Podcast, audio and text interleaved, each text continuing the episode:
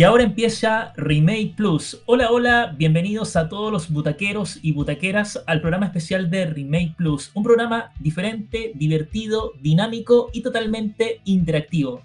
Yo soy Alejandro Buqueño Murúa y en la, en la, próxima hora les traeré todo sobre el mundo geek, sobre películas y series, así como también su cuota respectiva de música. Hoy vamos a hablar de todo un poco, pero principalmente nos enfocaremos en las noticias destacadas de la semana, sorpresas y futuros estrenos que vienen prontamente. Como es usual, tengo que darle las gracias a todos los auditores y auditoras que dejan sus pedidos musicales y nos escriben en redes sociales oficiales de Butaca 12. Y a todos los que nos siguen escuchando, muchísimas gracias por su preferencia e infinita sintonía. Bueno, ahora sí nos vamos derechamente con el primer bloque de noticias.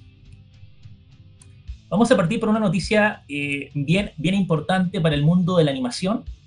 Me estoy refiriendo, me estoy refiriendo al, a la franquicia de Ricky Morty, esta franquicia tan interesante, polémica y controvertida.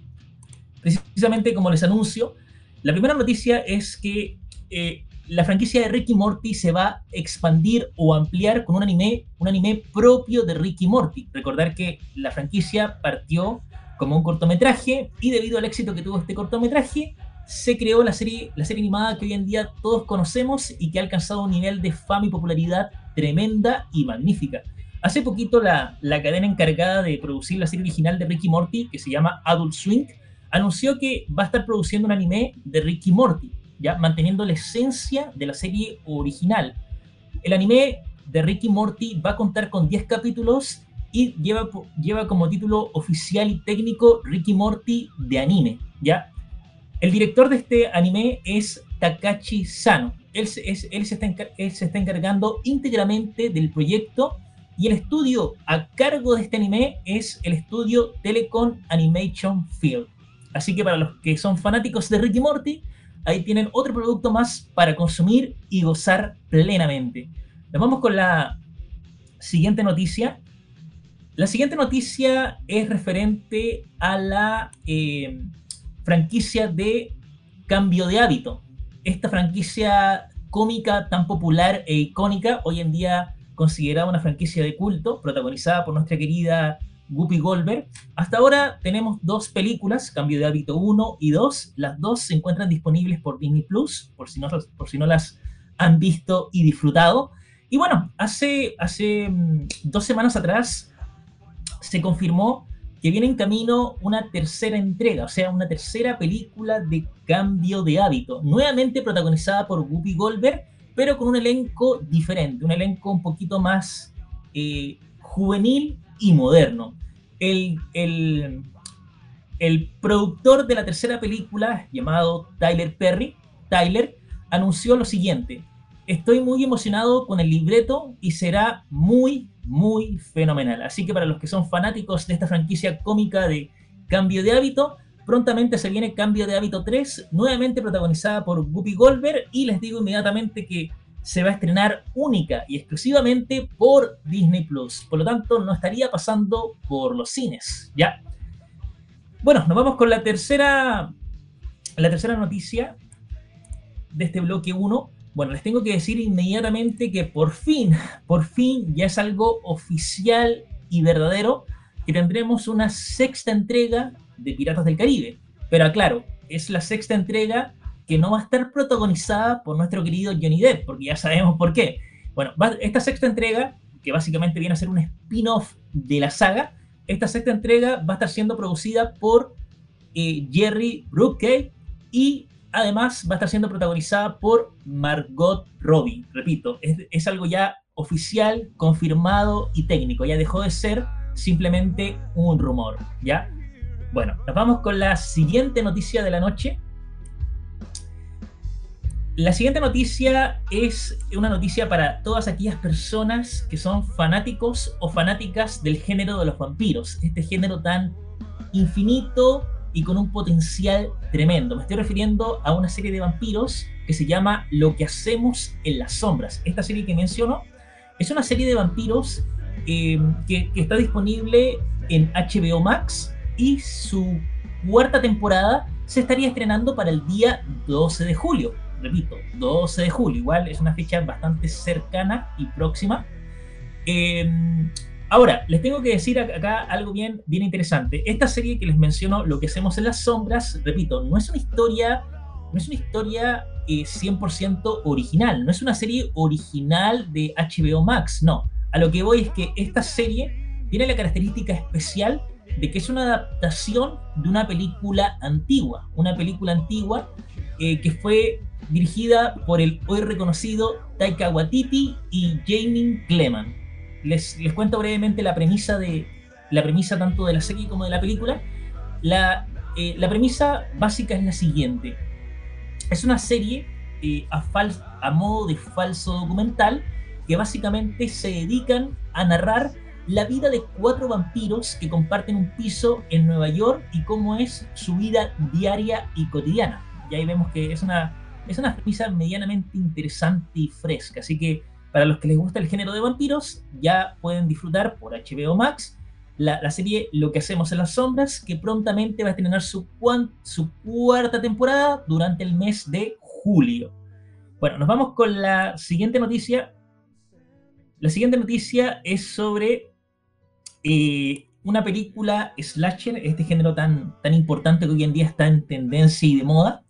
Bueno, les tengo una, una, una película slasher y que al mismo tiempo tiene algunas características por ahí de, de invasión alienígena. Me estoy refiriendo a la, peli, a la, a la, película Slashback. Slashback es una, una, una película o cinta de origen canadiense que, fue, que es dirigida por la, por la directora Naila Inusuk. Y precisamente esta película se estrena directamente al mercado digital para el día 24 de junio. Igual es una fecha bien cercana y pronta. Bueno, les comento un poco la premisa oficial de esta película Slashback. Como les repito, es una película que mezcla el género slasher con el de, con el de invasión alienígena. ¿Ya? Eh, bueno, eh, la, premisa, la premisa oficial de Slashback es la siguiente. Su trama narra cómo Maika y su grupo de amigas descubren una invasión extraterrestre en un pequeño pueblo en el Ártico. En tal sentido, en las manos de Maika estará la oportunidad de contraatacar la amenaza alien, para lo que deberán utilizar armas improvisadas, así como también sus grandes conocimientos sobre cine de terror. ¿Ya? Así que, les repito, vamos, esta película Slashback va a estar disponible en el mercado digital para el día 24 de junio. Y ahora sí nos vamos con la última noticia del bloque 1. La última noticia es sobre una película de ciencia ficción que está pasando un poco desapercibida. Recordar que la ciencia ficción es un género bastante ilimitado e infinito, que da para contar múltiples tramas. Precisamente les tengo la noticia de la, la nueva película de ciencia ficción eh, llamada Vesper. ¿ya? Vesper es una película dirigida por Cristina Bussetti y también por Bruno Samper. Eh, la, la, premisa de Vesper es básicamente la siguiente. El ecosistema de la Tierra ha colapsado y Vesper, una niña de 13 años, utiliza sus habilidades de supervivencia para subsistir en los restos en decadencia del mundo con su padre enfermo. Lamentablemente, Vesper encuentra a una mujer misteriosa llamada Camelia. Camelia es una mujer que está totalmente sola y desorientada, a raíz de un accidente de avión. Sin embargo, Vesper decide ayudarla a encontrar a su compañero que ha desaparecido a cambio de que eh, la lleve junto a su padre en la última ciudad del planeta. O sea, vemos una película de ciencia ficción con la típica temática post-apocalíptica, pero la gran pregunta es de qué manera esta película, esta película nos va a lograr atrapar y que por ende la consumamos. Lamentablemente no hay fecha de estreno, pero habrá que esperar mayores actualizaciones de la noticia.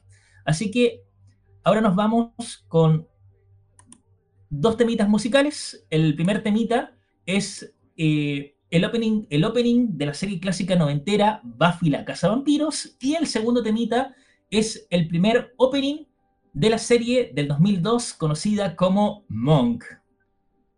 Regresamos en unos instantes.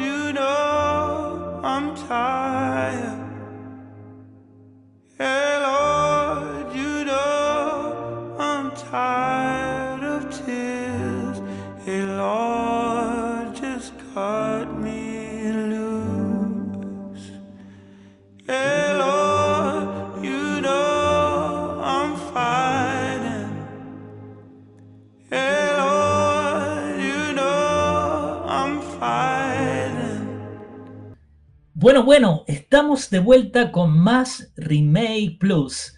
Bueno, ya estamos a casi mitad del programa y no, no puedo dejar de, decirles e invitarlos a que se queden hasta el final del programa porque se viene un tema específico del mundo geek, un tema específico de la cultura geek. Me estoy refiriendo a el universo de Stephen King, este escritor tan popular, icónico e importante hoy en día. No solamente popular, dentro de los libros, sino que también es popular dentro de, las, de sus múltiples adaptaciones de películas y series, ¿ya?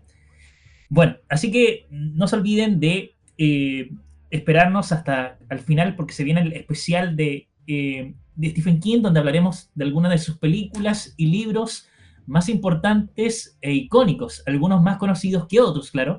Bueno, acabamos de, escuchar dos canciones bien interesantes e icónicas. La primera de Buffy la Casa Vampiros, que la pueden disfrutar en Star Plus, completa, completa. Y también está la otra serie de Monk, que si tienen Amazon Prime también la puede disfrutar completa. Así que ahí tenemos, vamos con ahora con la siguiente parte del programa, que correspondería al eh, bloque 2. El bloque 2 eh, corresponde a más noticias sobre películas y series que se vienen prontamente. Ya. Vamos a seguir. Tenemos acá bien, noticias bien, bien variadas para, todo tipo de públicos, no solamente para el público cinéfilo, sino que también para el público que consume animes y series en general. Ya. Bueno, vamos a seguir con la siguiente noticia. Eh, la siguiente noticia es sobre una, una serie que hasta hoy en día sigue siendo muy exitosa y popular dentro de Netflix. Me estoy refiriendo a Umbrella Academy o en español Academia Umbrella. una serie bastante adulta, cómica y oscura que eh, básicamente adapta, adapta los cómics publicados por Dark Horse. Eh, este es, este es un tipo de serie eh, que te permite un poquito alejarte de lo típico de Marvel y DC. Nos vamos a otra editorial como lo es Dark Horse. Bueno, seguramente habrán escuchado hace mucho tiempo que la serie se, renovó por una tercera temporada y precisamente la, tercera temporada se va a estar estrenando el día 22 de junio. La nada misma está técnicamente a la vuelta de la esquina, ¿ya? Eh, recordar, que muchos de, muchos de sus actores están regresando sí o sí para esta tercera temporada y que la actriz Ellen Page va a regresar nuevamente, pero interpretando a un personaje obviamente masculino a raíz de lo que ya todos, a raíz de lo que ya todos de antemano sabemos y conocemos. Así que para los que no han visto Umbrella Academia o la quieren volver a ver, recuerden que el 22 de junio va a estar disponible la temporada 3. Así que ahí tienen otra opción para eh, disfrutar, además de lo típico de Marvel y DC. Bueno, nos vamos con la siguiente noticia, que también es una noticia bastante fresca, que constantemente está evolucionando y actualizándose. Me estoy refiriendo a la noticia de la, la nueva película de Depredador, este personaje tan icónico e importante dentro del cine de ciencia ficción. ¿Ya? Bueno, básicamente les tengo la noticia que ya contamos, ya contamos con fecha oficial de estreno para la nueva película de Depredador, que vendría a ser la quinta película oficial de la franquicia. Ya, la quinta película de Depredador se va a llamar Depredador la presa y se va a estar estrenando única y exclusivamente por Disney Plus. ¿Para qué día se preguntarán ustedes? Bueno, se va a estar estrenando para el 5 de agosto. El 5 de agosto ya vamos a poder gozar y disfrutar de la quinta entrega de Depredador, que ha tenido obviamente sus altos y también sus bajos. ¿Ya? Eh, bueno, les cuento un poquito de qué va la trama, porque siempre hay personas que no, no, han visto los trailers. Bueno, básicamente la, trama de esta quinta entrega, básicamente nos cuenta la historia de que que es una joven comanche que lucha contra las normas y las tradiciones del género propias de su tribu. Eh, ella está en contra de su hermano menor llamado Tape, ¿ya? Tape está siendo preparado para convertirse en el líder de la tribu. Y a, todo esto tenemos que sumarle un peligro que viene directamente desde el espacio, que, que pondrá en jaque mate a la tribu de Ke. Obviamente que, como Comanche, tendrá que demostrar su capacidad y habilidad al momento de enfrentarse a este alienígena como lo es El Depredador. Recordemos que la última película de Depredador se estrenó el año 2018, lamentablemente fue un fracaso rotundo en taquilla, así como también fue un fracaso rotundo a nivel de crítica, y desde el 2018 no hemos tenido ningún producto cinematográfico de Depredador. Esperemos que este producto le vaya bastante bien, que sea una película muy, muy consumida dentro de Disney Plus, y así como también sea bastante bien recibida por el público, que es al fin y al cabo lo, lo que cuenta. Así que ya saben, para los fanáticos de la ciencia ficción y concretamente para los fanáticos de Depredador, el 5 de agosto van a poder disfrutar de la quinta entrega de Depredador, este personaje tan importante e icónico que tiene una popularidad casi parecida a la que tiene la saga Alien. Así que nos vamos con la siguiente noticia. Bueno, esta, esta, esta, la noticia que viene es para las personas que son fanáticas del género de películas de brujas. Recordar que es un género que afortunadamente está en un, en un crecimiento y auge tremendo e increíble. Bueno, hay una película de Disney que tiene un tono, que tiene un tono bastante, bastante cómico, oscuro y por así decirlo adulto. Me estoy refiriendo a la película El Retorno de las Brujas, o por su título en inglés, Ocus Pocus. Es una película que tiene opiniones mayoritariamente positivas, pero siempre se rescata que para hacer una película de Disney tiene temáticas bastante adultas y al mismo tiempo fuertes, ¿ya? Bueno, esta, esta película, El Retorno de las Brujas, es una película hoy en día clásica e icónica y, por qué no también decirlo, de culto. Ahí tiene, tiene, tiene su... Tiene, tiene un fandom bastante interesante y variado dentro del mundo.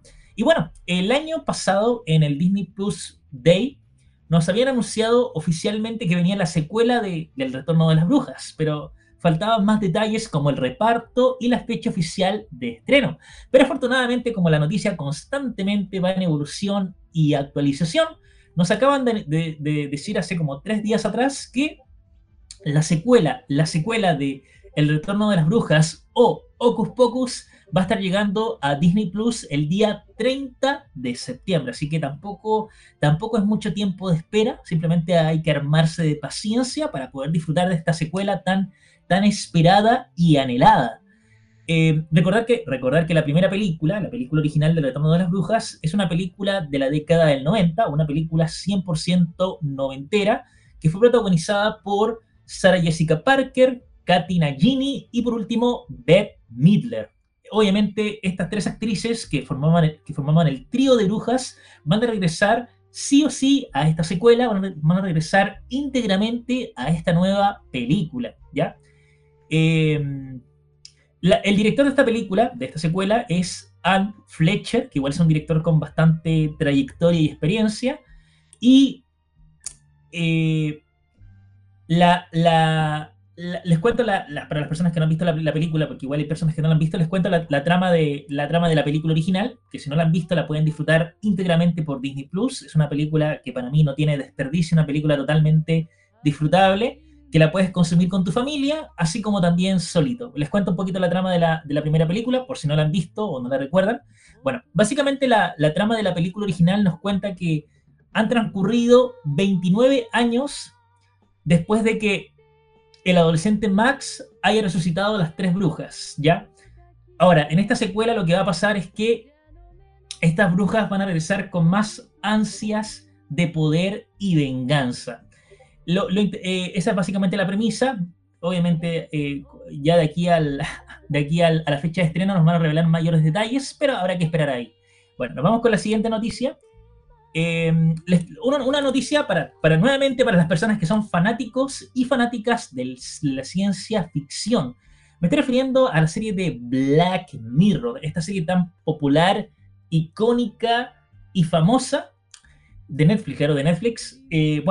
Eh, bueno, lo último que supimos de Black Mirror es que estrenó su temporada 5, ¿ya? Hace un par de años. En este caso, la temporada 5 se estrenó oficialmente el año 2019, estamos a 2022. Igual se darán cuenta que han transcurrido una, buena cantidad de años. Y bueno, hace, hace dos días atrás se confirmó de manera oficial y técnica que Black Mirror va a seguir en pie, va a seguir vigente a través de una temporada 6, a través de su sexta temporada.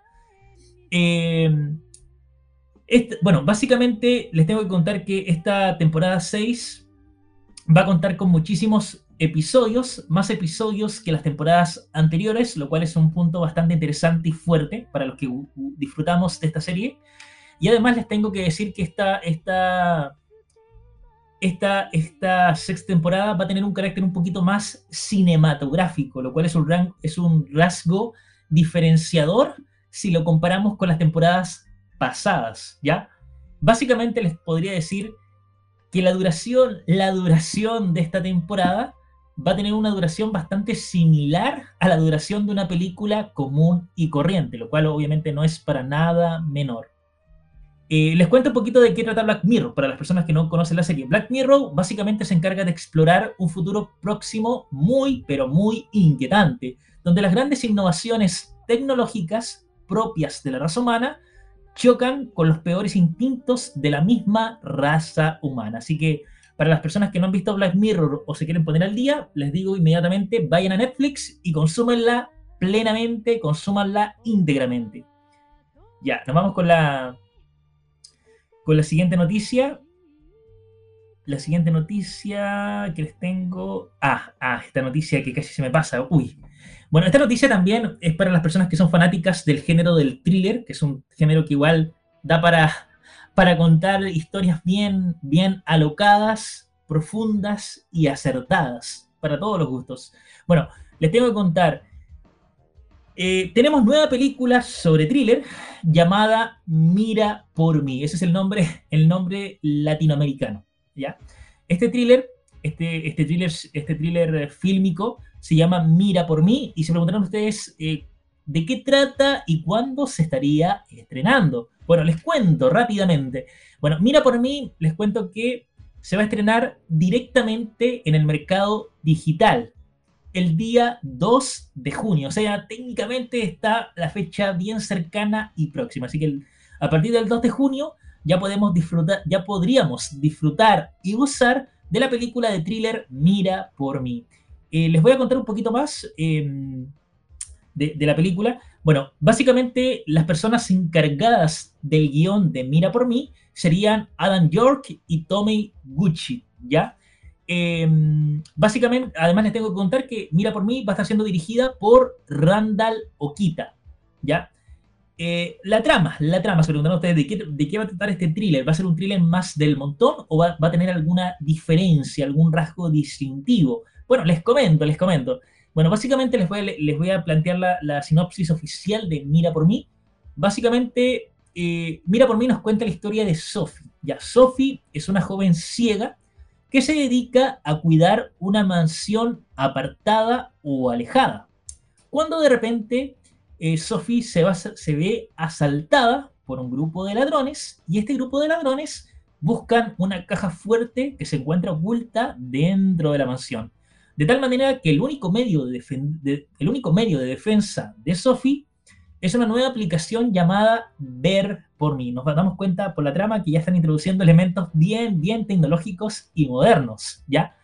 Em, bueno, básicamente esta aplicación que utiliza Sophie le permite a Sophie conectarse con, una, con un voluntario del país y este voluntario le ayuda a sobrevivir viendo su nombre. En este caso, Sophie se conecta con, una, con la voluntaria que es una, es una veterinaria con cierta experiencia cierta experiencia eh, en el ejército y esta, esta, esta veterinaria, que tiene bastante experiencia en el ejército, no solamente ayudando a, animales, sino que también a seres humanos, esta veterinaria eh, va a ayudar a Sofía a sobrevivir de este grupo de asaltantes tan amenazadores y peligrosos. Así que ahí, ahí les dejo esa trama, que para mí se ve bastante interesante, se sale como de lo típico, del típico thriller común y corriente, así que ya saben, mira por mí prontamente el 2 de junio por el mercado digital, ¿ya? Bueno, em, ¿qué otra noticia les podría...? Ah, bueno, les voy a la última noticia sobre un, sobre un actor hoy en día muy icónico y famoso. Me estoy refiriendo a Wayne Johnson, o popularmente conocido como La Roca. Bueno, La Roca sabemos que todas sus películas son exitosas económicamente hablando, son exitosas a nivel de taquilla. Y bueno, sabemos que La Roca constantemente está expandiendo su, su mercado, expandiendo su imperio. Y bueno, les tengo que contar que La Roca tiene una, serie propia que se llama John Rock, o también conocida como El Joven Roca, ¿ya? Eh, bueno, les cuento, les cuento que este, esta serie de John Rock es un, es un show que está basado precisamente en la vida de La Roca. En este caso, eh, de acuerdo a la sinopsis oficial, está basada en la vida del hombre más eléctrico del entretenimiento y precisamente les tengo que contar que esta serie de Joven Roca se renovó para una tercera temporada, lo cual demuestra que la serie ha sido bastante rentable y exitosa. Tiene su público, ¿ya? Em, les repito, esta serie de Young Rock o Joven Roca es una serie que tiene tintes cómicos, tiene los tintes de una típica sitcom. Sabemos que el, género del sitcom hoy en día es bastante popular y aclamado, tiene su fandom. ¿Ya? Eh, bueno, bueno, básicamente les, voy, a dar la premisa rápida de qué trata la, serie de John Rock o Joven Roca. Bueno, John Rock básicamente nos muestra los momentos claves en la vida de La Roca, los momentos claves en la vida de, este ex campeón mundial de lucha libre de la WWE, ¿ya? Eh, ¿dónde, dónde se preguntarán ustedes, ¿y dónde puedo ver esta serie de La Roca? Supongamos que La Roca es su, actor favorito o preferido. Bueno, básicamente la serie de John Rock, ustedes las pueden ver ya sea por Hulu o bien por Peacock. Así que dentro de esas dos plataformas de streaming, ya sea Hulu o Peacock, teniendo esas dos plataformas, ustedes ya van a poder disfrutar de John Rock, esta serie dedicada a contarnos un poquito de la vida de La Roca o Wayne Johnson. Así que básicamente les tenía eso y ahora sí nos vamos con los temitas musicales respectivos. Les digo inmediatamente. Bueno, nos vamos con el primer temita musical, que es, es el, opening oficial de la temporada 1 y 2 de Legión de Superhéroes, una serie de DC Comics que hoy en día está bastante olvidada y que lamentablemente todavía no la suben a HBO Max. Y, y el segundo temita que vamos a escuchar es el opening, el opening oficial de la primera serie animada de Los Vengadores, que fue una serie, una serie que se produjo allá por terminando la década del 90. Ya, así que ahora nos vamos con estos dos temitas musicales bien, bien interesantes y divertidos y prontamente regresamos con más Remake Plus.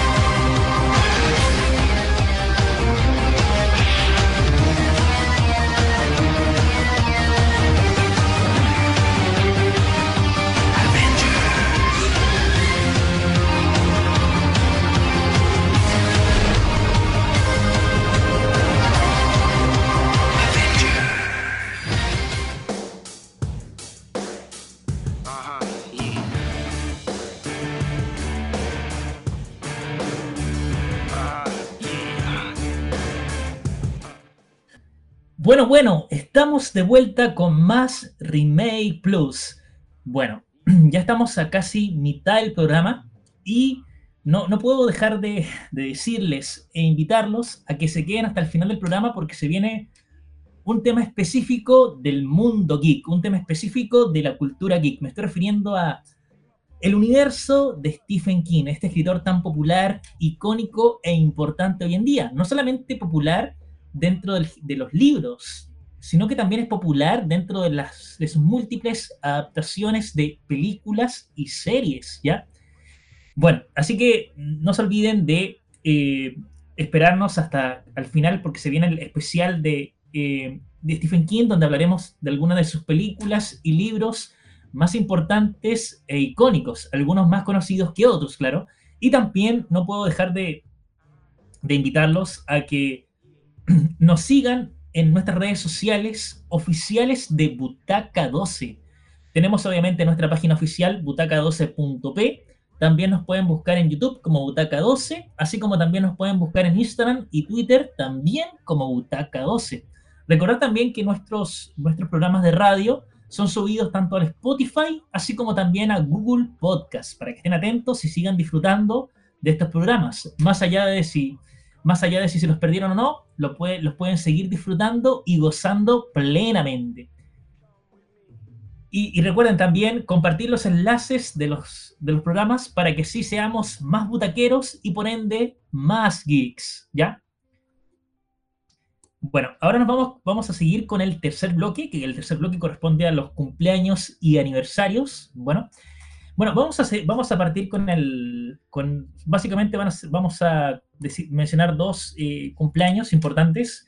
Primero, tenemos el cumpleaños de una película animada muy, muy clásica, de culto, icónica y, por qué no decirlo, también trascendental. Me estoy refiriendo a la película de Shrek, o sea, la, la primera entrega, o sea, Shrek 1, o también conocida como Shrek Parte 1, esta película tan importante, producida por DreamWorks, este estudio, este estudio de animación que es una competencia directa para Pixar y Disney y que tiene sus, sus películas eh, joyitas, sus películas casi, casi perfectas. Nos ha dado este estudio nos ha dado eh, películas de animación hermosas y maravillosas, como por ejemplo la trilogía de Cómo entrenar a tu dragón, las películas de Megamente y otras tantas películas y series bien, bien maravillosas. Bueno, como les decía, eh, la primera película de Shrek, o sea, Shrek 1, estuvo de aniversario hace poquito tiempo. Precisamente, la, la película de Shrek se estrenó un 18 de mayo del 2001. Y precisamente la película está cumpliendo 21 años desde su primer estreno. Es una película obviamente genial y maravillosa que ha marcado a muchísimas generaciones, no solamente a la generación del 2000, sino que también a generaciones posteriores. Recordar que Shrek es una franquicia que no solamente se, quedó en... Es una franquicia que no solamente son películas, sino que se fue ampliando poco a poco con libros, cómics e inclusive hasta videojuegos. Es una franquicia bien, bien grande y amplia. Eh, aprovechando el tema, les recuerdo que actualmente contamos con cuatro películas de Shrek, Shrek 1, Shrek 2, Shrek 3 y Shrek Felices por Siempre. Y también la, la saga de películas tuvo un spin-off que fue la película El gato con botas. Película que hasta hoy en día sigue generando bastante polémica y controversia. Conozco un montón de personas que piensan que esa película del gato con botas es una película suelta del personaje y hasta ahí sería. Y no, no, se han percatado de que la película en realidad es un spin-off que, que amplía el universo de las películas de Shrek. Les recuerdo, les recuerdo que actualmente hay dos proyectos en marcha de las franquicias de Shrek. Un proyecto es la película del Gato con Botas 2, que si no, si no, si no sabían que se estrena la secuela del Gato con Botas, pueden buscar el, el tráiler oficial de la película por YouTube o por otras páginas web. Eh, la película se iba a estrenar en septiembre, pero hubo un, problema de última hora y se atrasó un poquito su estreno y El Gato con Botas 2 se va a estar estrenando en diciembre del 2022, así que tendremos que aguantarnos hasta diciembre para poder disfrutar de esta secuela del Gato con Botas. Y además de, además de la nueva película del Gato con Botas, les recuerdo que también está en producción perdón, está en producción la quinta película de Shrek, o sea, Shrek 5. O sea, tenemos, tenemos franquicia para mucho tiempo más, para mucho rato más. Así que ahí estuvo, les, dejo, les dejo ese cumpleaños del, de la película de Shrek, la primera, que muchos consideran la mejor de la saga. Según mi opinión, no, para mí sería la segunda, pero bueno, cuestión de gustos. Y el otro cumpleaños que les, el otro cumpleaños que, que les quería mencionar es el cumpleaños de un actor hoy en día un actor muy, muy de moda y en tendencia. Me estoy refiriendo al actor Pierce Brosnan, este actor que en el último tiempo ha generado cierto revuelo en las redes sociales. ¿Por qué? Porque Pierce Brosnan va a interpretar al Doctor Destino en la nueva película de Black Adam, protagonizada por La Roca, ¿ya? Recordar igual que Pierce Brosnan ha participado en distintos proyectos, eh, como por ejemplo algunas películas de Stephen King, también ha participado en varias películas de James Bond o El Agente 007 y podríamos seguir mencionando muchísimas películas y series en las que ha participado nuestro querido Pierce Brosnan. Y precisamente como les decía, Pierce Brosnan estuvo de cumpleaños hace unos días atrás, eh, cumplió, cumplió, afírmense, afírmense, cumplió 69 años, está próximo a los 70, así que nuestro querido Pierce cumplió 69 años, ¿por qué? porque precisamente él nació un 16 de mayo. Así que ahí les dejo esos dos cumpleaños, cumpleaños de Shrek y también el cumpleaños de Pierce Brosnan.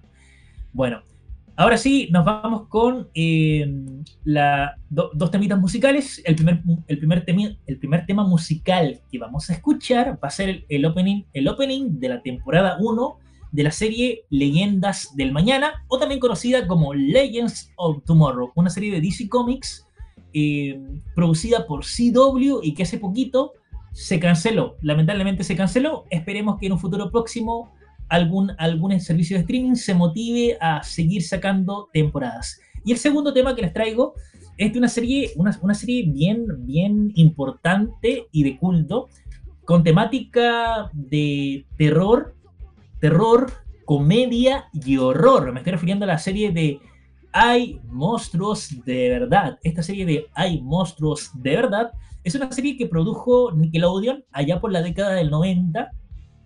Es una serie que tuvo muchísimos capítulos. Hoy en día es una serie clásica de Nickelodeon, junto con Rugrats, Los Fonberries y otras tantas series. Así que, primer tema, Leyendas del Mañana. Y segundo tema, el opening oficial de Hay monstruos de verdad. Eh, ya prontamente vamos a regresar con más Remake Plus, así que atentamente y no se vayan.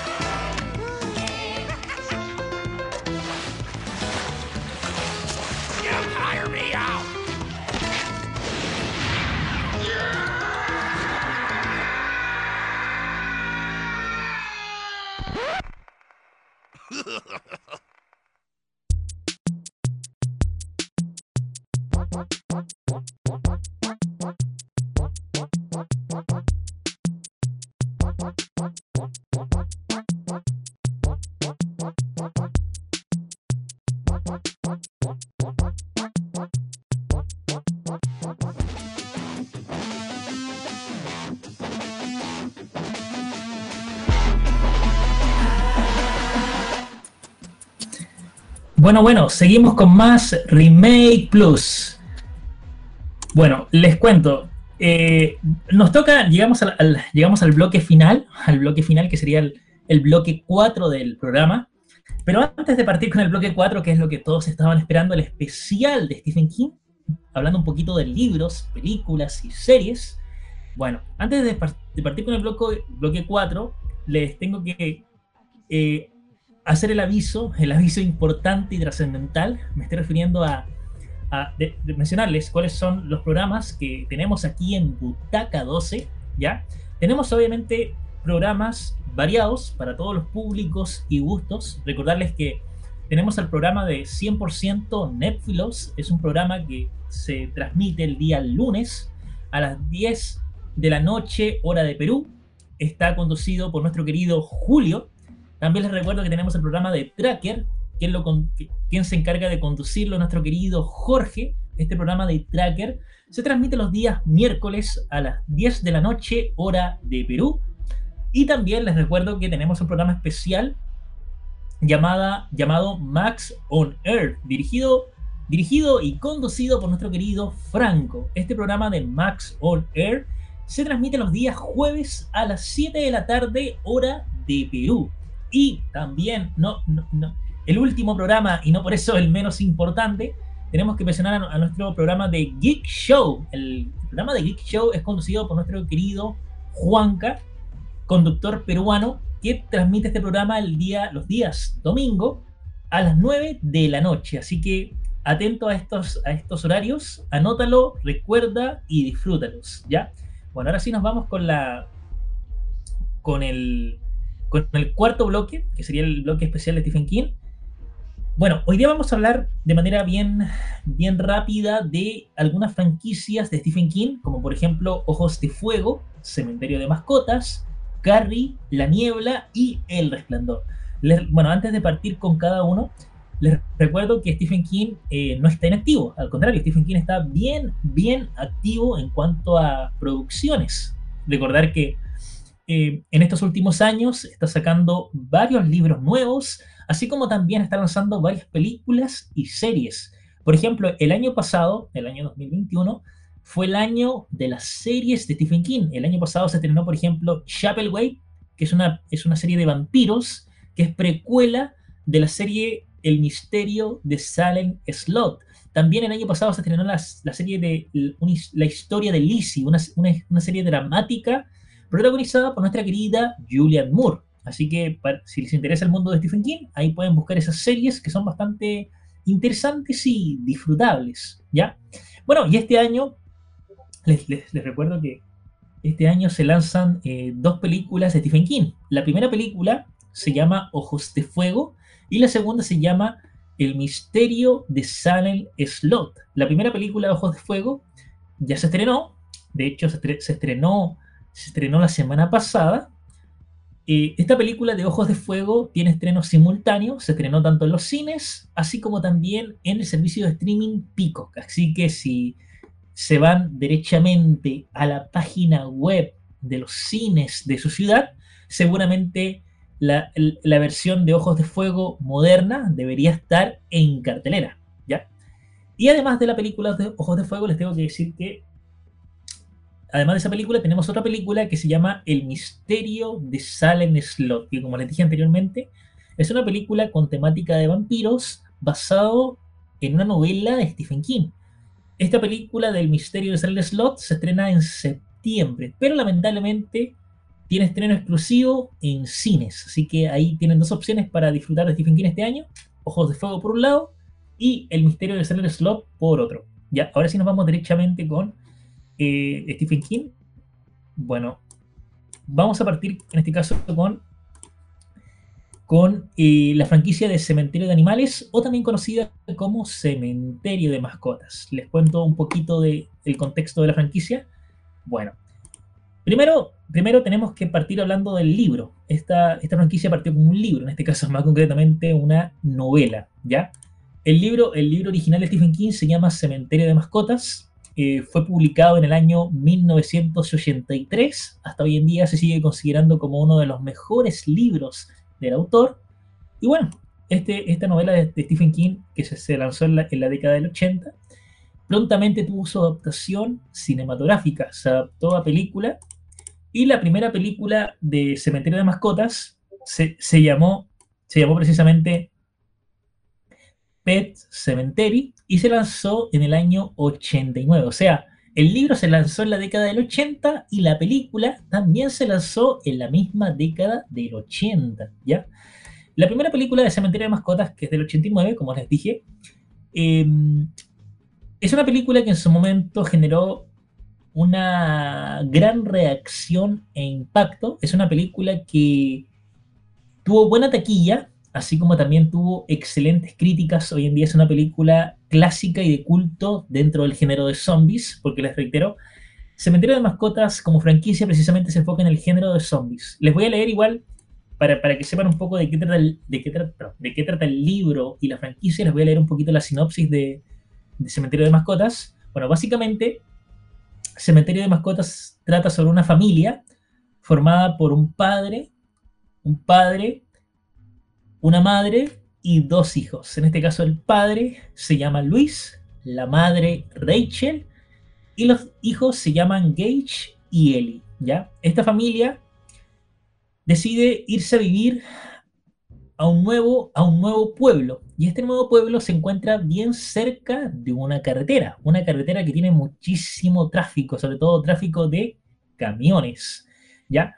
Em, cerca, cerca de la casa de la familia Creed se encuentra un cementerio, en este caso un cementerio de animales. Un cementerio de animales que em, se encuentra maldito, o sea, se encuentra afectado por maldiciones, ¿ya? De tal manera que cualquier persona o animal que se entierre en este cementerio va a sufrir una maldición. ¿Y qué consiste la maldición? Que resucitan, pero resucitan con recuerdos equivocados y con comportamientos furiosos y erráticos, ¿ya? Eh, lamentablemente, el hijo menor de la familia, Gage, Gage es atropellado por un camión, con una, una escena bien triste, trágica y totalmente dramática.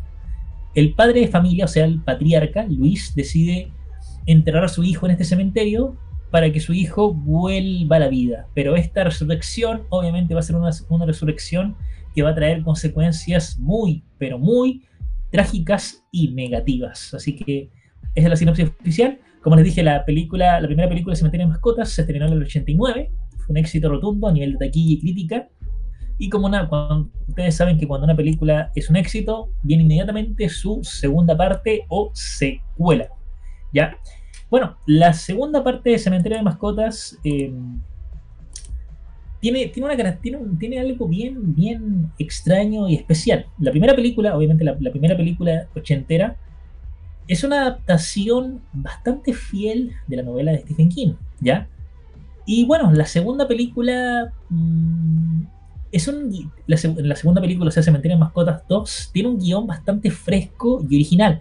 Obviamente esta segunda película se inspira en la novela, pero crea su propia historia y mitología. Ya, esta película que les menciono, eh, esta secuela, Cementerio de Mascotas 2 se estrenó en 1992, o sea, es una película noventera. Em, esta secuela, lo interesante que tiene es que eh, esta secuela fue protagonizada por Edward Fulon. Recordar que Edward Fulon durante la década del 90 y 2000 era un actor bastante famoso y cotizado. Bueno, hoy en día recordamos a Edward Fulon por, por su interpretación icónica de John, John Connor en Terminator 2. Bueno, acá también participó Edward Fulon. Obviamente era, era un Edward Fulon bien, bien jovencito, un Edward Fulon que recién estaba comenzando dentro de la industria de la actuación. Bueno, esta película de Cementerio de Mascotas 2 fue una película mmm, bien recibida, pero que al fin y al cabo generó bastante controversia y polémica. Fue, tuvo opiniones bien, bien divididas. Hubo personas que la, que la amaron, otros que la detestaron, pero bueno, como todo, como todo. Como, como esta película de Cementerio de Mascotas 2 tuvo un seguimiento bien, bien dividido, la franquicia estuvo muerta un buen tiempo. Pero pasó algo, pasó algo. Que em, como, como, la, película original hoy en día, como dije, es una película de culto y clásica dentro del cine de zombies, em, a, la, a, la, productora, a la productora que tenía los derechos del libro, se le ocurrió hacer un, remake, más, más, digamos, más que un remake, digamos, un reboot, un reboot de la película original. O sea, habían elementos del libro, pero también habían elementos de la película original ochentera. Este, este reboot o remake, como quieran decirle, está en el fondo. Esta nueva versión de Cementerio de Mascotas se lanzó el año 2019. Se lanzó el año 2019 Em, la dirigió Dennis Whitmer y Kevin Colch, pero obviamente con un guion escrito por Stephen King. Stephen King siempre está ahí como guionista y consultor, como siempre, como siempre, como debe de ser. Bueno, este reboot de Cementerio de Mascotas del 2019 en taquilla fue un éxito. De hecho, yo la fui a ver al cine, tuve la, la oportunidad magnífica de ir a ver al cine. Es una película que disfruté bastante. Obviamente no supera la original, pero, tiene su encanto, tiene su propia, tiene su propia esencia y mitología.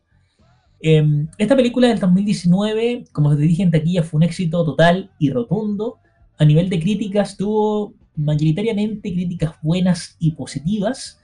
Eh, como obviamente, como, la, como sabemos que la taquilla al fin y al cabo manda, como la taquilla, la taquilla le fue bien, eh, Paramount Plus hace unos meses atrás anunció que debido al éxito que tuvo esta película, va a lanzar una cuarta película de Cementerio de Mascotas, pero se va a estrenar, se va a estrenar directamente por Paramount Plus, sin, sin llegar a los cines. Esta cuarta película de Cementerio de Mascotas em, nos, va a explicar, nos va a explicar el origen del cementerio de mascotas, cómo nació este cementerio y cómo, cómo las maldiciones poco a poco se fueron apoderando de este cementerio. Lo cual es interesante porque ninguna película anterior lo había hecho. ¿Ya? Así que básicamente, ya para ir cerrando con, con Cementerio de Mascotas, también les tengo que comentar como dato, como dato más bien curioso y anecdótico, les tengo que decir que existe un, digamos, un documental especial de Cementerio de Mascotas, ¿ya? Este documental especial de Cementerio de Mascotas eh, se lanzó en 2017. Igual fue un documental que pasó un poquito desapercibido, ¿ya? Como les dije, este documental de Cementerio de Mascotas se lanzó en 2017, dura 75 minutos y básicamente se preguntan ustedes de qué va este documental. Bueno, este documental básicamente nos cuenta los detalles y el detrás de cámara de la primera película de Cementerio de Mascotas, que como repito, se ha transformado hoy en día en una película clásica y de culto, no solamente dentro del género de zombies, sino que también clásica y de culto dentro del género de cine de Stephen King. Bueno, así que recapitulando un poco, ya para cerrar con Cementerio de Mascotas, les recuerdo, tenemos el libro de Cementerio de Mascotas, tenemos la primera película, que es una película ochentera, tenemos su secuela, Cementerio de Mascotas 2, que se estrenó, durante la década del 90, tenemos el remake o reboot eh, de, Cementerio de Mascotas, y también tenemos el documental. Y no se olviden que tenemos prontamente cuarta película de Cementerio de Mascotas a estrenarse por Paramount Plus, ¿ya? Vamos con la Siguiente, siguiente franquicia, me estoy refiriendo a la franquicia de Ojos de Fuego, o por su, por su título en inglés, Firestarter. Bueno, les cuento rápidamente. Bueno, eh, como, a ver, como, como, como, la mayoría, no voy a decir como todas, porque sería cometer un error. Como la mayoría de las franquicias de Stephen King, Ojos de Fuego nació en un libro, en una novela. Hay una novela que se llama Ojos de Fuego. Es una peli, pero es una, es una novela que se lanzó durante la década del 80, concretamente se lanzó en 1980. Les cuento un poquito, les cuento un poquito la sinopsis de, de, la sinopsis de Ojos de Fuego, de la novela. Bueno, básicamente, en Ojos de Fuego seguimos a nuestra protagonista, que es Charlie. Charlie es una niña, una niña rubia que tiene ojos azules, muy educada y cariñosa. Pero además de eso, Charlie tiene poderes piroquinéticos, o sea, puede generar fuego con su mente. Si Charlie quisiera, podría quemar a cualquier persona, sea un niño, adulto o quien sea. Obviamente Charlie puede encender fuego a distancia, desde fogatas inofensivas hasta hogueras voraces. Obviamente Charlie tiene estos poderes tan solo teniendo 7 años. Em, oye, nos, surge la pregunta, si Charlie tiene estos poderes siendo niña, ¿cómo serán sus poderes ya siendo una persona adulta, alcanzando la adultez? Ahora, está el tema de que a Charlie su familia la apoya al 100%, pero lamentablemente el gobierno de Estados Unidos descubre de un momento a otro que Charlie tiene poderes especiales y quiere utilizar estos poderes especiales para su propio beneficio. Así que ya se imaginarán que el gobierno inmediatamente quiere capturar a Charlie para someterla a distintos experimentos. Y obviamente Charlie y su familia no van a permitir eso. Así que esa es básicamente la, la trama o sinopsis de la novela de Ojos de Fuego. Bueno, obviamente, como les dije, la novela se estrenó en el año 1980 y obviamente no, no podíamos dejar pasar el tema de adaptaciones y les tengo que contar que la, novela de Ojos de Fuego se adaptó a película. Se preguntarán ustedes, ¿cuándo se adaptó? Bueno, se adaptó en la década del 80. La primera película de Ojos de Fuego se lanzó en el año 1985. Dura 114 minutos. Hoy en día es indiscutiblemente una película de culto, no voy a decir clásica, pero sí de culto. Es una película que tiene que lo interesante que tiene es que el director es Mark Lester y nuevamente fue guionizada por Stephen King. Y además de eso les tengo que decir que esta película de Ojos de Fuego fue protagonizada por nuestra querida Drew Barrymore, esta actriz tan hermosa, carismática y tierna. Bueno, acá en Ojos de Fuego fue uno de los primeros trabajos cinematográficos de Drew Barrymore. Acá vemos una Drew Barrymore muy, muy joven, muy niñita. La película, como os dije, la película de Ojos de Fuego se estrenó en la década del 80 eh, en taquilla. En taquilla lamentablemente le fue mal, le fue pésimo. Pero a nivel de críticas tuvo críticas bien divididas. Hubo críticas buenas, pero también críticas malas, ¿ya? Em, bueno, como les dije, la, película en taquilla le fue pésimo. No le fue tan bien como el estudio hubiera querido. No, no recaudó el dinero que se, que se necesitaba, que se pretendía alcanzar. Así que bueno, ustedes se preguntarán, entonces, ¿la franquicia murió? No, no murió. ¿Por qué? ¿Por qué no murió? Porque en la década del 2000 se lanzó una secuela, una secuela en formato televisivo, o sea, se lanzó una, en este caso se lanzó una película Ojos de Fuego 2, pero como película directa para la televisión. Es una, es una película esta que mencionó Ojos de Fuego 2, es una película que hasta hoy en día uy, pasa bastante desapercibida e ignorada. Ojos de Fuego 2 es una película que estuvo dirigida por Robert Isco y fue guionizada por Philip Eisner, ¿ya? Esta secuela, como dije, Ojos de Fuego 2 se lanzó directamente para la televisión. Eh, no llegó a los cines, obviamente. Fue un producto directo para la televisión. Es una secuela que hasta hoy en día está bien desapercibida. La pregunta es, ¿la puedo encontrar en internet? Claro que sí. La pueden encontrar en inglés, subtitulada e inclusive en español latino. Es difícil encontrarla, pero está. Eh, Ojos de Fuego 2 básicamente nos cuenta que Charlie ya creció, se transformó en una mujer adulta, pero a pesar de eso hay ciertos, hay ciertos, hay ciertas personas y organizaciones que la persiguen para sus propios fines. Obviamente en esta secuela ya no participa Drew Barrymore, la actriz que interpreta a Charlie es una actriz completamente diferente. Eh, bueno, después de esta segunda parte, Pasaron los años y la productora, la productora que tiene los derechos del libro, decidió lanzar un remake o reboot, ¿ya? Es lo que les mencioné anteriormente. Se lanzó un remake o reboot de Ojos de Fuego. Se estrenó la semana pasada. Lo, más, digamos, lo más destacado de este remake es decir que el director de este remake de, Ojos de Fuego es Kate Thomas y acá está lo interesante. Nuevamente el guion está a cargo de Stephen King y dentro del reparto, dentro del reparto de este remake, el, actor más destacado y popular es nuestro querido Zac Efron, que el último tiempo nos ha dado bastante, bastantes sorpresas actorales, ¿ya?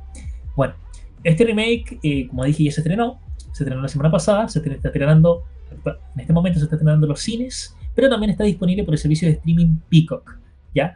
Em, el remake, bueno, en taquilla, en taquilla le está yendo, le está yendo más o menos, no le está yendo bien, pero tampoco mal. Y a nivel de críticas, uy, hay críticas bien, bien mixtas. Mayoritariamente críticas negativas. Pero bueno, sabemos que siempre tenemos que ver la película para formarnos un juicio, una opinión, ¿ya?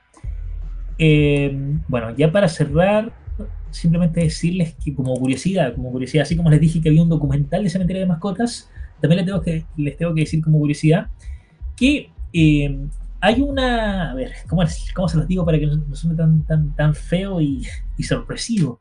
Bueno, hay una, hay una película japonesa, ¿ya? Hay una película japonesa que adapta la novela de Stephen King, Ojos de Fuego, obviamente la adapta como, como la suelen adaptar los japoneses. La película, en este caso vamos a decir, para ser más suaves, digamos, la, la, la versión japonesa cinematográfica de Ojos de Fuego se estrenó en el año 2000, empezando la década del 2000. En el año 2000 se estrenó esta, esta versión japonesa de Ojos de Fuego y el nombre de esta versión japonesa se llama piroquinesis, piroquinesis, piroquinesis, ¿ya?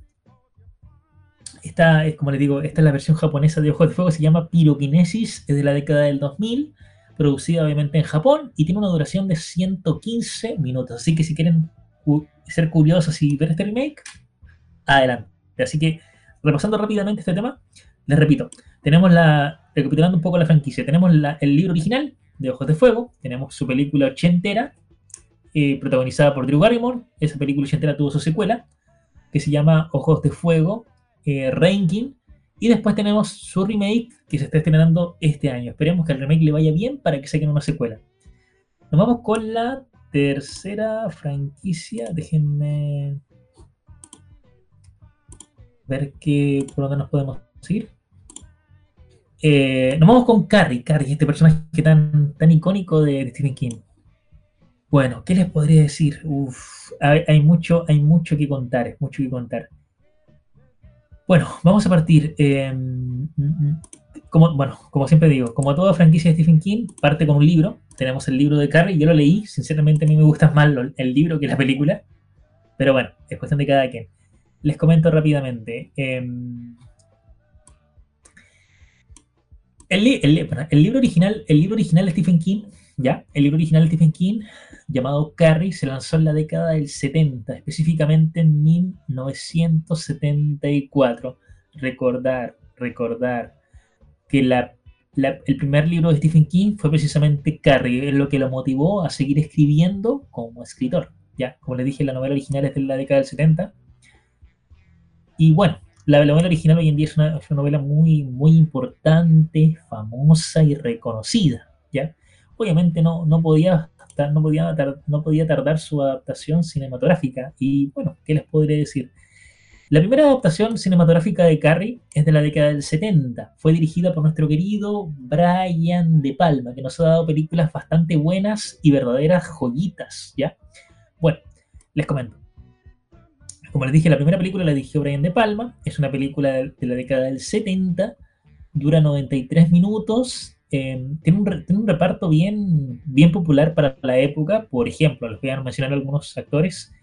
Em, la, en la película original de Carrie tiene como, tiene como actores eh, a Nancy Allen, a Piper Laurie, a nuestro querido John Travolta, que por esos entonces era muy popular y famoso. También tenemos a Amy Irving, a Sidney Laxick, a Doug Cox y por último a Terry Bolo, solamente por nombrar algunos actores importantes y famosos de la década, ¿ya? Bueno, les comento un poquito de qué trata Carrie, tanto la novela como la película. Carrie básicamente nos cuenta la historia de Carrie White, o si nos queremos poner un poquito más técnicos, Carrieta Carrie White. Bueno, Carrie básicamente les cuento es es una adolescente tímida que vive con su madre, pero lamentablemente su madre es una fanática religiosa extremista. Carrie en la escuela es es constantemente objeto de burlas por parte de los compañeros del instituto, ¿ya? La Carrie, lamentablemente un día cualquiera, sufre un ataque de histeria durante, durante su baño en las duchas del gimnasio. En, en, la ducha del gimnasio, digamos, sufre su primera menstruación, que para Carrie es un tema bien, bien tabú y desconocido. Su madre nunca le explicó ese tema Y bueno, una de las compañeras de Carrie decide hacerle una broma terrible. Una, de las compañeras de Carrie decide hacerle una broma, una broma terrible y, fatal. No solamente por el tema de la menstruación, sino que porque Carrie precisamente se presta para el bullying. Y precisamente una compañera que se llama Christine, Christine le hace una broma en, en la fiesta de grabación. Pero esta broma sale, sale mal y fatal, lo cual provoca que Carrie desate sus poderes, sus poderes, digamos, telequinéticos. Carrie tiene la habilidad de mover las cosas a su juicio, a su antojo, y no solamente cosas pequeñas, sino que también puede mover cosas grandes, como por ejemplo una casa, un edificio, una estación de gasolina, lo que sea. Ya se imaginarán ahí la combinación entre poderes telequinéticos y rabia acumulada por años de bullying. Así que ya se imaginarán ustedes, seguramente han escuchado de Carrie.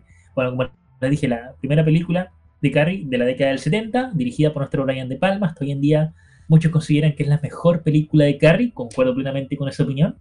Es la mejor, pero no por eso tenemos que denigrar a las demás, a las demás películas.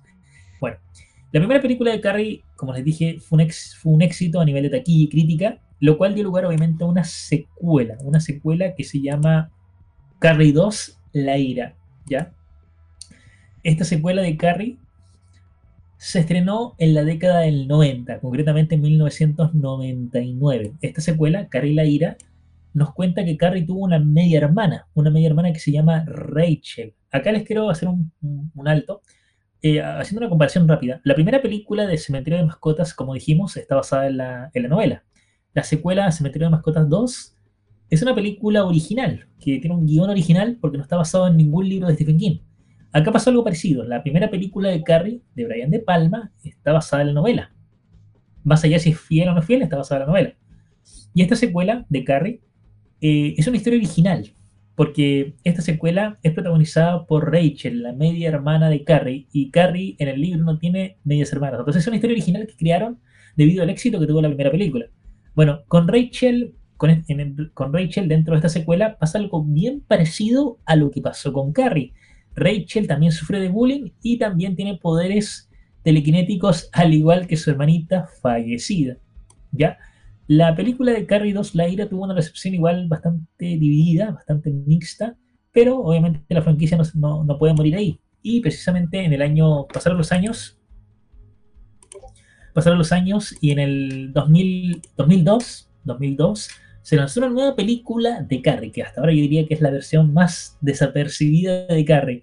En el 2002 se lanzó la película Carrie, que dura 132 minutos, dirigida por David Carson, esta película de Carrie del 2002, es una película que se estrenó directamente para la televisión, no tuvo ningún estreno en cines.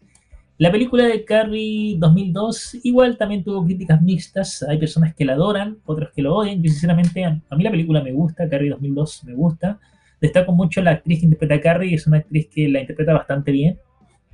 Y bueno, después de Carrie 2002, eh, les, quiero hacer la aclaración. Carrie 2002 técnicamente es como un reboot de la película original de Brian De Palma. Nos cuenta la misma historia, pero con diferentes actores y con sus propias modificaciones. Después tendríamos la, la eh, e, el, digamos, por así decirlo, el segundo remake de Carrie, que este, este remake es un poquito más popular. Este remake protagonizado por una actriz bastante talentosa y totalmente hermosa. Me estoy refiriendo a nuestra querida Chloe Grace Moritz, esta actriz que nos dio una interpretación magnífica de Hit Gear en la saga de Kick-Ass. Bueno, les comento, eh, este segundo, esta, digamos, este remake, o vamos a decirlo, tercera versión de Carrie, como les dije, fue protagonizada por nuestra querida Chloe Grace Moretz, que se lanzó en el año 2013 en Estados Unidos, dura 100 minutos y fue dirigida por una mujer, fue dirigida por Kimberly Pierce. Bueno, esta versión, uy, ¿qué podría decir esta versión? Bueno, esta versión de Carrie del 2013 en taquilla fue un éxito, fue un éxito rotundo, fue un éxito total e inmediato. Pero no pasó lo mismo con la crítica. En crítica, uy, en crítica, en críticas tuvo críticas mixtas, críticas variadas. Hubo críticas buenas, sí, pero también críticas malas. Pero mayoritariamente hubo críticas malas. No porque fuera mala la, la película, sino que las críticas malas iban enfocadas principalmente a la actriz. Muchos consideran que Chloe, si bien lo hace bien, no cuadra con el cuerpo físico de Carrie. Pero bueno, es cuestión de gustos. Y bueno, eh, eso sería básicamente las, tres películas. Pero también les tengo que decir que hay, tenemos curiosidades por ahí de Carrie. En este caso, eh, les tengo que decir que Carrie tiene su musical. Tiene hay musicales de Carrie basados tanto en la novela como en la película original. De hecho, por ejemplo, en algunos países de Europa eh, se estrenaron los musicales de Carrie. En, España, por ejemplo, en España se estrenaron algunos musicales de Carrie. En este caso, el musical de Carrie se lanzó en 1988, o sea, durante la década del 80. los musicales en general fueron bien recibidos, así que si igual quieren buscar por internet musical de Carrie en 1988, lo pueden hacer por, por ser, digamos, por, por curiosidad principalmente, por saber qué tal resultaron. Y bueno, además del musical de Carrie, les tengo que decir que también hay cortometrajes de Carrie. Hay un cortometraje especial que se llama La Resurrección de Carrie y que se, estrenó en, el año 2012, ¿ya? Ahí tenemos un, cortometraje de Carrie del año 2012 que se llama Carrie la Resurrección, ¿ya? Y además de eso, les tengo que decir que eh, Carrie no se quedó ahí, no se quedó ahí, no se quedó ahí se siguió expandiendo. ¿Por qué? ¿Por qué les cuento? Bueno, así como hace un ratito atrás dijimos que, que, ah, perdón, que Ojos de Fuego tiene una adaptación japonesa que se llama Pirokinesis. Bueno, con, con Carrie también pasa lo mismo. Carrie también tiene su propia versión extranjera. Carrie tiene, hay una, hay una película filipina de Carrie. O sea, los filipinos hicieron su propia versión de Carrie que se estrenó en la década del 90, concretamente en 1997, y que se llama Anak en Dealing, o el típico nombre filipino. Fue dirigido por eh, Nick Lizano, ¿ya? Así que como decía, ahí tienes un, tenemos versión filipina de Carrie. Bueno, recapitulando un poco, les cuento. Tenemos novela, novela de Carrie, que es la fuente de origen. Tenemos la primera película de Carrie, que es una película ochentera, dirigida por Brian De Palma y protagonizada por Sissy Spacey, tenemos la secuela que se llama Carrie 2 La Ira. Tenemos la tercera película de Carrie que sería eh, Carrie 2002, que es una película para televisión. La pueden encontrar completa en YouTube. Eh, también tenemos el remake del 2013, protagonizada por Clay Grace Moretz, que hasta ahora es la última película de Carrie 2013. Estamos a 2022, y han pasado bastantes añitos y hace falta una nueva versión. Eh, y además de, eso, tenemos el cortometraje del 2012 que se llama Carrie Resurrección, tenemos el musical de Carrie del, 80 y también tenemos la versión filipina, como les dije, una versión filipina de Carrie. Pero bueno, ahí tenemos, nos, damos cuenta que Carrie, si nos enfocamos en la franquicia norteamericana, nos damos cuenta que Carrie tiene cuatro películas, lo cual no es menos importante, lo cual no es para nada despreciable. Así que ahí tenganlo en cuenta. Bueno, eh, ya hablamos de Cementerio de Mascotas, hablamos de Carrie y también hablamos de Ojos de Fuego. Bueno, nos quedaría, nos vamos a hablar de la última franquicia, por hoy día, por hoy día. Y no, no, se preocupen porque vamos a tener parte 2 de Stephen King. Porque Stephen King tiene un universo infinito, así que vamos con la última franquicia, que es una franquicia hasta hoy en día 100, 100 muy, muy recordada. Nos, estamos, nos hablamos de la franquicia de The Shining o en versión latinoamericana El Resplandor. Esta, esta franquicia tan polémica y controversial, con altos y bajos. Bueno, partimos, partimos, partimos, partimos. Bueno, ¿qué les podría decir? Eh, bueno, a ver, les comento, les comento. Como todo, como siempre digo, como toda franquicia de Stephen King, partimos con el libro. Hoy hay un libro del resplandor.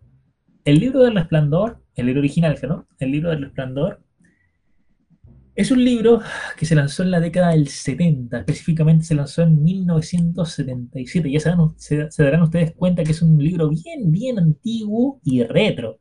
Bueno, el libro obviamente fue un éxito de ventas y muchos años después este libro tendría una secuela, una secuela literaria, que sería en este caso el libro del Doctor Sueño. ¿ya? El libro del Doctor Sueño, el libro del Doctor Sueño eh, aunque también, bueno, el libro se llama Doctor Sueño, aunque en algunas partes lo conocen como El Resplandor 2, que igual estaría bien, no estaría mal. Bueno, el libro del Doctor Sueño se lanzó en 2013. Imagínense, imagínense, con eso les digo todo. Si, el, libro original El Resplandor se lanzó en la década del 70, la secuela del Resplandor se lanzó en 2013. Ah, pasaron muchísimos años, ¿ya? Les, hago una declaración rápida. En, la, en el libro original, en el libro original el protagonista principal es Jack Torrance, ¿ya? En la secuela, el protagonista principal es el hijo de Jack. En esta secuela de Doctor Sueño, el protagonista es el hijo de Jack llamado Danny Torrance. ¿ya? Bueno, eh, ya hablamos de los libros, ahora nos toca hablar un poquito de las películas. ¿Ya? Bueno, uy, acá hay mucho que, decir. Bueno, tenemos la primera película del Resplandor, que se lanzó en la década del 80, concretamente en 1980, y fue dirigida por nuestro querido Stanley Kubrick. ¿ya? El guion también fue escrito, el guion fue escrito por Stephen King, Diane Johnson y también por el mismo Kubrick. Obviamente esta, esta película eh, Kubrick la adoró, Kubrick la amó. Hasta hoy en día se considera una película clásica y de culto dentro del cine. Ah, debo decir que a Stephen King no le gustó para nada esta película, quedó, quedó inconforme totalmente con la película, pero bueno, eh, pasaron los años, pasaron los años y pasaron los años y Stephen King, como no quedó conforme con esta película, decidió hacer su propia versión del Resplandor, más apegada a su libro. Y en la década del 90, en la década del 90, se lanzó el remake del Resplandor, ¿ya? Que se llama El Resplandor de Stephen King, ese es el nombre técnico.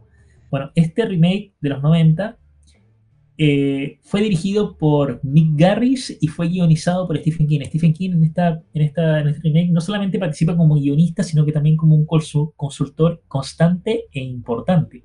¿ya? Em, bueno, lamentablemente este remake no tuvo, no tuvo tanta fama y acogida como la película de Kubrick, pero al fin y al cabo hay que mencionarla. Si la quieren buscar por internet la pueden buscar. El Resplandor de 1997. Con este trabajo Stephen King sí quedó conforme. Bueno, y después de eso pasaron los años y eh, como la película de Kubrick hasta hoy en día sigue siendo una película muy popular y reconocida, eh, Warner, Warner que es la dueña de los derechos de, de Resplandor, Warner decidió hacer una secuela, una secuela cinematográfica de la película de El Resplandor de Kubrick, ¿ya? Esa película ochentera clásica El Resplandor de Kubrick tuvo una secuela. La secuela se lanzó el año 2019 y afortunadamente la pude ir a ver al cine. Es una película que yo recomiendo muchísimo. Eh, vale la pena verla. La película se llamó, bueno, en algunos países la conocieron como El Resplandor 2 y en otros países la conocieron simplemente como Doctor Sueño. Esta película de Doctor Sueño, que es secuela del Resplandor, Doctor Sueño está protagonizada por nuestro querido Ewan McGregor, más conocido por interpretar a Obi-Wan. Ya, les debo decir que, uy, Doctor Sueño en taquilla no le fue tan bien, no le fue tan bien porque lamentablemente se estrenó en una época en la que habían otros, otras películas un poquito más importantes y populares, ¿ya? Bueno, eh, Doctor Sueño, protagonizada por Ewan McGregor, eh, como les dije, en taquilla le fue mal, pero a nivel de críticas le fue bastante bien, casi excelente. Eh, el Doctor Sueño fue dirigida por Mike Flanagan. Para que no sepan quién es Mike Flanagan, Mike Flanagan es un director que tiene bastante experiencia dirigiendo películas de terror y suspenso. Él ha dirigido un montón de películas de Stephen King. Dirigió, por ejemplo, la película El juego de Gerald, que está en Netflix. También dirigió la película... Eh... Un segundito. El juego de Gerald y la película de 1922. 1922, ahora me acordé. 1922. Eh, eh, Mike Flanagan, eh, no, voy a decir que es el director que más adaptaciones de Stephen King ha dirigido, pero está por lo menos, está por lo menos Mike Flanagan dentro del top 3 de directores que más películas de Stephen King se han cargado de dirigir, dentro del top 3. Así que es un director que tiene experiencia dirigiendo películas de Stephen. Como les dije, El Resplandor, perdón, Doctor Sueño, es una película del 2019, igual está bien reciente, bien moderna, lamentablemente no tuvo el recibimiento que se esperaba, así que posibilidad de secuela está bien complicado, bien difícil. Y bueno, eh, además de estas películas, les tengo que decir que, que, hay documentales, hay documentales del resplandor. Tenemos un documental del bueno, en realidad hay dos documentales, pero voy a empezar primero por el, por el más moderno y después me voy por el antiguo. Bueno, tenemos dos documentales. El, primer el, el segundo documental es del, 2000, es del 2000, el 2012, se llamó eh, eh, Habitación 237 o Room 237. Este documental, Room 237 del 2012, dura 102 minutos y fue dirigido por Rodney H. Este documental básicamente nos cuenta un poquito de lo que implicó dirigir y producir la película ochentera del Resplandor, lo cual es interesante porque son detrás de cámaras y nos damos cuenta cómo era Stanley Kubrick como director y qué tan exigente y estricto era con sus actores, ¿ya? Así que tenemos ese documental del 2012, Room 237 o Habitación 237, que básicamente es un detrás de cámara del Resplandor, de la película ochentera clásica. Y también tenemos, eh, también tenemos eh, un documental un poquito más breve que se llama el Making of del Resplandor. Es un documental que se llamó, que se lanzó en la década del 80, dura 35 minutos, la nada misma. Y básicamente este documental Making del Resplandor básicamente toca otro tema vinculado con la experiencia de los actores que formaron parte del reparto. Por ejemplo, cómo fue la experiencia de trabajar con Jack Nicholson, cómo fue la, fue la experiencia em, de trabajar con Shelley Duvall. Shelley Duvall, recordé que Shelley Duvall es la esposa del personaje de Jack Nicholson. Shelley Duvall es básicamente la, la madre de la familia y bueno, Shelley en algunas entrevistas ha dicho que no le gustó mucho partir de trabajar con Kubrick porque Kubrick la tenía muy presionada y le exigía más de la cuenta. Así que básicamente, para repasar un poco, y con esto cerramos el especial de Stephen King, tenemos el libro original del Resplandor, su secuela respectiva, Doctor Sueño, secuela literaria. Tenemos en el fondo dos libros del Resplandor, Resplandor 1 y Resplandor 2. Tenemos la película ochentera clásica de Kubrick, que hasta hoy en día sigue teniendo un fandom enorme e inmenso. Tenemos la secuela, la secuela de la película de Kubrick, que es Doctor Sueño, protagonizada por Ewan McGregor.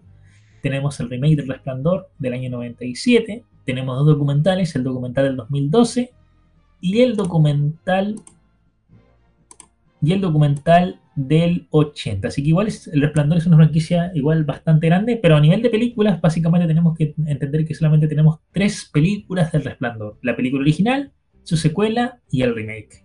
Así que con eso estaríamos y eh, ahí voy a dar por finalizado el bloque de, Stephen King. Recordad que no, se preocupen, no se preocupen, esta es solamente la parte 1 del especial de Stephen King para que vayan conociendo poco a poco el universo de este gran escritor tan icónico y popular hasta nuestros tiempos. Ah, y ahora sí, eh, llegaríamos al final de Remake Plus y de antemano decirle muchísimas gracias por escucharnos y los esperaríamos la próxima semana con muchas más sorpresas, entretenimiento e información dinámica, interesante y totalmente interactiva. Y ahora sí, nos estaríamos, eh, nos estaríamos despidiendo, pero obviamente los voy a dejar con una, una gran canción. Me estoy refiriendo al, al, opening oficial de la serie Los Magníficos, una serie, una serie clásica y de culto de los 80, protagonizada por Josh Pepper, eh, Mr. T y otros tantos actores famosos de la época. Serie que hoy en día muchos la adoran, la idolatran y le, rinden pleitesía y que tuvo por ahí su, su versión cinematográfica a principios de la década del 2010. Así que hasta la próxima semana, butaqueros, y esto fue Remake Plus. Nos vemos, chaito, chaito.